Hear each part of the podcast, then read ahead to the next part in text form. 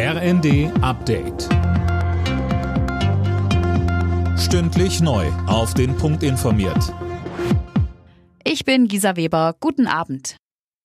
Immer mehr Länder führen eine Corona-Testpflicht für Reisende aus China ein. Neben zuletzt Spanien ziehen jetzt auch Großbritannien und Frankreich nach. Bundesgesundheitsminister Lauterbach forderte einen europaweit einheitlichen Umgang mit den steigenden Corona-Zahlen in China. Eine Testpflicht lehnt er bislang ab. Die Varianten, die wir derzeit sehen, sind bekannte Varianten und somit wäre die eigentliche Gefährdung durch neue Varianten zum jetzigen Zeitpunkt nicht zu erwarten. Trotz allem müsse man vorsichtig sein, so Lauterbach. Er kündigte ein europaweites Variantenmonitoring an den Flughäfen an, um Virusmutationen frühzeitig erkennen zu können. Jahrelang hatte sich Donald Trump dagegen gesträubt. Jetzt sind die Steuerunterlagen des ehemaligen US-Präsidenten teilweise veröffentlicht worden.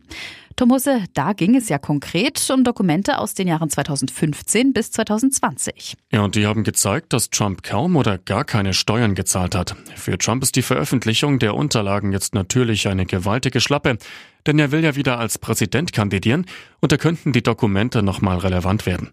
Kritiker gehen davon aus, dass der Milliardär etwas zu verbergen hat, denn in den USA machen Präsidenten ihre Steuerdokumente normalerweise öffentlich. Trump hatte sich aber juristisch dagegen gewehrt und war dann vor dem obersten Gericht gescheitert. Nach den zähen Verhandlungen ums Bürgergeld kann das jetzt doch pünktlich zum Jahreswechsel an den Start gehen. Das hat die Bundesarbeitsagentur mitgeteilt. Erst im November hatten Bundestag und Bundesrat dem Hartz-IV-Ersatz zugestimmt. Nach dem Tod von Fußballlegende Pelé hat die brasilianische Regierung eine dreitägige Staatstrauer angeordnet. Der Sarg mit Pelés Leichnam soll am Montag im Stadion seines langjährigen Clubs FC Santos öffentlich aufgebahrt werden. Alle Nachrichten auf rnd.de